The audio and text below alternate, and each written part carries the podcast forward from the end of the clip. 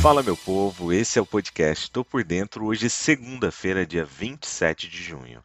Eu sou Sidney Lima, analista de investimentos, e esse é um oferecimento Top Game, a primeira TV do mercado financeiro. Aqui você fica bem informado com o que pode impactar o dia da Bolsa de Valores.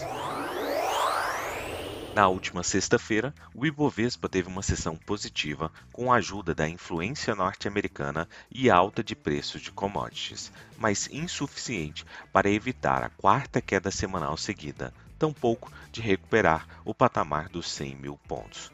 Preocupações persistentes com o risco de uma recessão global, principalmente nos Estados Unidos, continuaram pressionando os negócios, enquanto no Brasil também pesaram as preocupações com ruídos políticos e perspectivas fiscais. Índice de referência do mercado acionário brasileiro, o Ibovespa subiu 0,60%, fechando o dia a 98.672 pontos. Na semana, acumulou uma queda de 1%. Nos Estados Unidos, os principais índices subiram à medida que sinais de desaceleração do crescimento econômico e uma recente retração nos preços das commodities moderaram expectativas sobre os planos de aumentos de juros do Banco Central dos Estados Unidos.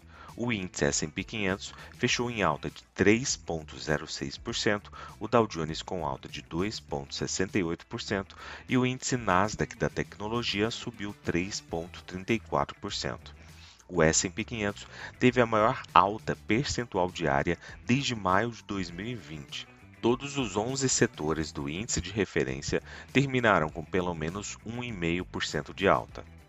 As ações se recuperaram na semana com os mercados financeiros agitados por preocupações de que os rápidos aumentos dos juros por parte do Banco Central norte-americano para conter a inflação possam causar uma recessão. Ainda assim, Investidores avaliam quando o mercado pode atingir seu patamar mais baixo depois que o S&P 500 registrou no início deste mês uma queda de 20% em relação ao pico de fechamento que atingiu em janeiro, o que confirmou entrada do índice na definição comum de mercado de baixa. Na Europa, as ações subiram nesta segunda-feira para o seu nível mais alto em duas semanas, sustentadas por mineradoras e ações de petróleo, à medida que a flexibilização das restrições da Covid-19 na China impulsionou os preços das commodities. O índice Stock 600 em todo o continente subiu, refletindo uma forte recuperação nos Estados Unidos no final da semana passada, aliviando as preocupações sobre a inflação persistentemente alta. As ações de petróleo e gás, além de mineração, subiram 1,5% a 3%. À medida que as commodities recuperaram das perdas recentes devido aos crescentes temores de uma recessão global.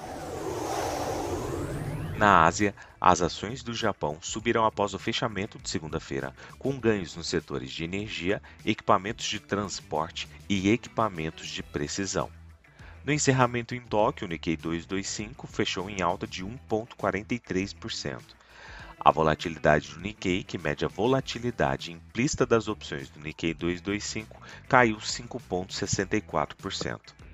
Por lá, na Ásia, sem novos casos de Covid em Xangai, a China também ampliou o relaxamento das restrições nesse domingo, o que é uma boa notícia em meio ao cenário de, de grande preocupação com a economia global. Partindo para o petróleo, os preços caíram nesta segunda-feira em uma sessão volátil, com os investidores atentos a quaisquer medidas contra as exportações russas de petróleo e gás que possam sair de uma reunião de líderes do Grupo dos Sete, o G7, na Alemanha.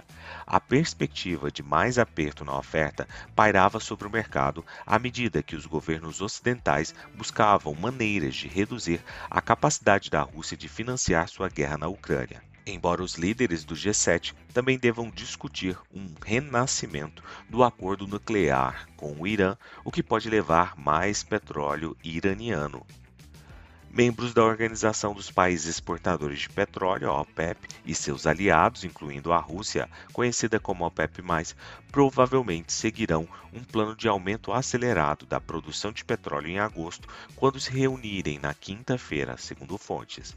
Mas, por enquanto, as preocupações urgentes com a oferta superaram as crescentes preocupações com o potencial de uma recessão global após uma série de dados econômicos pessimistas dos Estados Unidos, o maior consumidor de petróleo do mundo.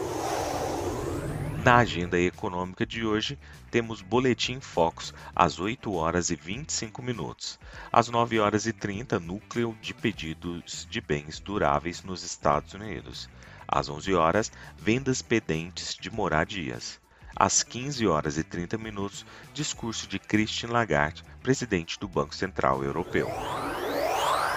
Partindo para as cotações, agora que são 7 horas e 34 minutos do dia 27 de junho de 2022, o mundo respira em terreno suavemente positivo, com Dow Jones a 0,26% de alta, S&P 500 subindo 0,36% e Nasdaq Bolsa da Tecnologia com uma alta de 0,49%. A Alemanha, através do índice DAX, sinaliza uma alta de 0,72%, puxando a maior parte dos seus pares também para o terreno positivo, com exceção da Itália, que cai agora 0,47%. O índice VIX sinaliza um movimento de queda, ou seja, otimismo por parte do mercado, queda do índice VIX agora de 0,52%. Partindo para a cotação de commodities, o petróleo WTI sobe 0,04% e o petróleo Brent com uma alta de 0,22%. Do outro lado do mundo, cotação do minério de ferro, que agora sobe 3,96%, com relaxamento de restrições ali na China. Vou ficando por aqui. Não esqueça de nos acompanhar nas redes sociais da Top Game. Valeu, tchau, fui!